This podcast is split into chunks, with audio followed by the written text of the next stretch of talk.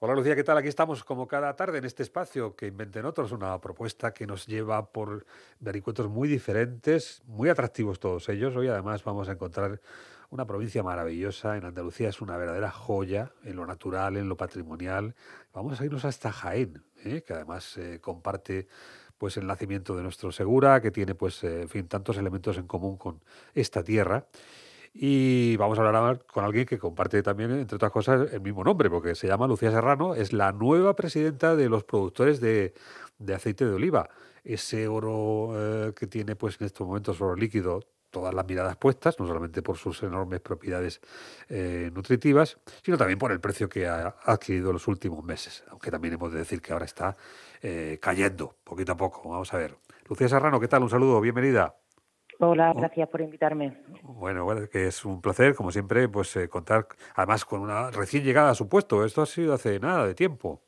Esto ha sido hace un par de semanillas, aproximadamente, dos o tres semanillas, sí. Ha llegado con todo el mogollón que hay ahora mismo, ¿no? Todas las miradas puestas en el aceite y en su subida, en fin, que no tiene eh, altura, digamos. Sí, estamos ahora mismo en un periodo un poco digamos, tormentoso, ¿no? Los precios están, han llegado a límites que no se esperaban que llegásemos y todo lo que se, lo que, de, todo va a depender de las lluvias que están cayendo, están cayendo y están, están un poco aplacando la sequía que teníamos en, en el campo. Y bueno, eh, esperemos que venga una primavera con unas temperaturas medianamente normales, que no sean las del año pasado que vinieron en el mes de abril, que fue la que las temperaturas que, que fulminaron la, la floración y que el año que viene pues tengamos una media cosecha buena y, en condiciones. Bueno, observando la eh, trayectoria de esa evolución del precio a través del Observatorio de Precios del Aceite de Oliva que eh, Infoliva además eh, procura, hemos visto eh, casi rozar el, los 9 euros el litro, ¿no? El, el, virgen extra.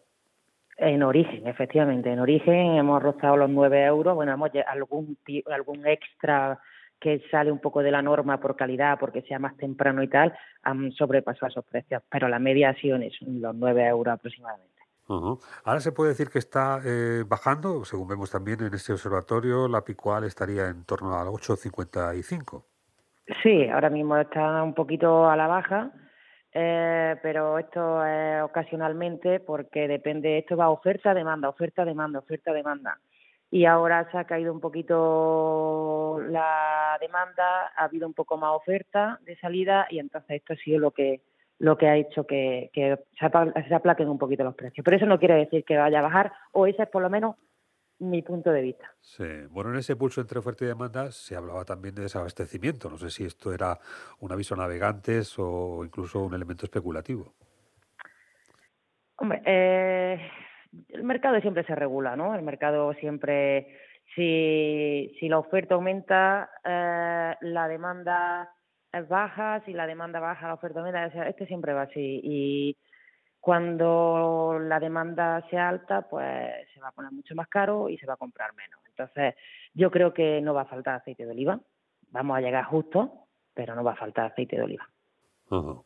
Bueno, esto nos eh, permite también eh, establecer esa panorámica. Hemos dicho que se encuentra usted en Jaén, que esa es la provincia por excelencia, ¿no? De los eh, olivos que tiene pues más fama, ¿no? Y antigüedad. ahí el dominio, sobre todo, de, de picual, ¿no? Sí, aquí la, variedad predominante en la provincia de Jaén es el picual. Luego nos encontramos muchas otras con otras denominaciones de origen y tal, pero la, digamos que la más predominante es la variedad picual. Sí, bueno, lo que hay es una, eh, además de la diversidad en cuanto a las variedades de, oliva, es verdad que, nos encontramos con un sinfín de, matices, ¿no? Por territorios, eh, por técnicas en, el, en, la extracción del aceite. Sitúenos un poquito para, en fin, el, profano, eh, para distinguir el buen aceite. Bueno, pues cada día se está matizando un poquito más lo del aceite de oliva virgen extra, ¿no? Cada día se está encontrando más posibilidades, más variedades, eh, donde creíamos imposible hacer una recogida en octubre a una variedad determinada se está llevando a cabo y se están descubriendo unos aromas y unos sabores increíbles. Y entonces, por ejemplo, te puedo dar la, la picual, por supuesto, se ha demostrado que en una recogida temprana siempre tiene una buena respuesta y tiene unos aromas y unos matices buenísimos, pero también nos estamos encontrando, por ejemplo, en la zona de la Sierra Sur de Jaén, donde la variedad autóctona de allí se llama picudo o carrasqueño, son unas variedades que se les denomina coloquialmente malacasta, y esas variedades eh, normalmente la recogida siempre se deja para último de campaña porque son olivos muy muy maderosos, que son muy difíciles de coger y que la aceituna era muy poca producción de aceituna y se dejaba para lo último. Esos olivos se le están dando la vuelta, digamos, dentro de la recogida y estamos recogiendo en octubre y están dando unos aceites espectaculares con una singularidad tremenda en aroma. Luego nos podemos ir a la zona de Cazorla, que nos encontramos el Royal, que más o menos era una situación o similar, parecía a la recogida tardía. Nos lo hemos llevado también a los tempranos y están saliendo unos aceites también estupendos. estamos sacando cada vez más matices en el tema y cada vez más diferencia entre los vírgenes extras, vírgenes extras tempranos, vírgenes extras un poquito más maduros, todos ellos estupendos, no unos mejores que otros, pero la forma de elaboración cada día es eh, con más rapidez, que ahí es donde está el éxito de, sacar una buena calidad. el periodo de, elaboración del aceite tiene que ser muy rápido para que la oxidación sea mínima y entonces donde antes, donde antes se tardaban en la molturación un par de días, eh, ahora mismo en, en tres horas, cuatro horas está hecho. Sí, bueno, ahora en cuanto también en la extracción se habla de técnicas como, por ejemplo, en caliente, ¿no? Eh, no sé si eso es un elemento que se incorpora ahora. No, en caliente nunca. En caliente para las extracciones de las vírgenes extra el calor y el virgen extra no van de la mano. Eso no los podemos no los podemos mezclar. Al revés, la extracción debe ser en frío. ¿En frío qué significa? Que no se mete temperatura en el proceso de elaboración. Sí, sí. O sea, en ningún momento la temperatura es la de la propia la de la propia elaboración la que puede alcanzar, que este, que en años de calor como este año en octubre nos vemos en situaciones complicadas para que no se nos eleve la temperatura. Sí, sí. Bueno, pues está bien esta aclaración porque también es eh, tendencia, se da con bastante frecuencia el uso de almazaras que, que de alguna manera pues eh, eh, garantizan ese aspecto más casero, ¿no? Cuidado, no sé si la técnica la dominan igualmente. Eh, bueno, sí, la técnica para sacar un virgen extra, eh, sobre todo hay dos cosas imprescindibles. La calidad del producto que entra y la limpieza extrema que tenemos que tener en la almazara. Esas dos cosas son fundamentales para empezar a funcionar.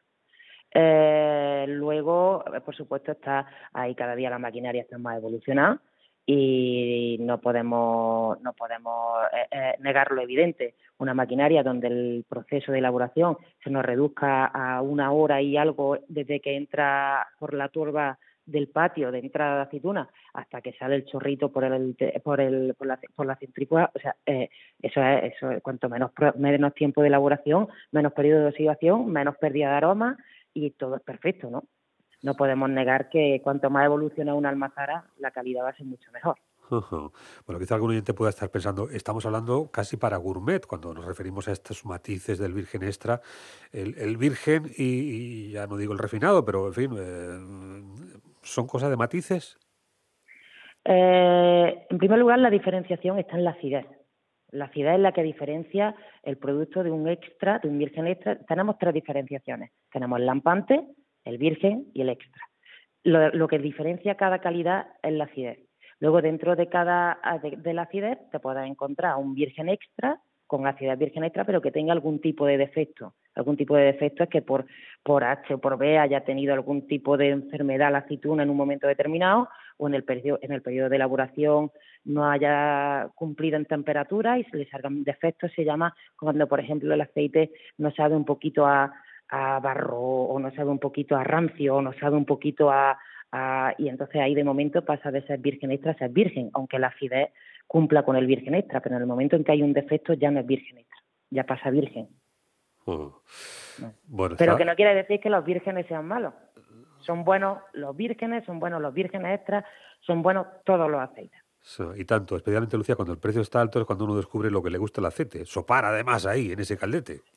Sí, sí, sí, sí, sí. Parece que cuando nos prohibimos un poquito eh, eh, las cosas es cuando mejor nos saben, ¿no?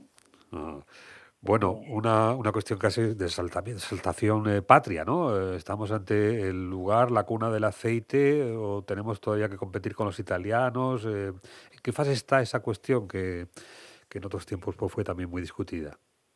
Bueno, yo creo que cada vez efectivamente hemos dependido mucho tiempo, bueno, y seguimos dependiendo, no, no, vamos, no vamos a engañarnos, ¿no?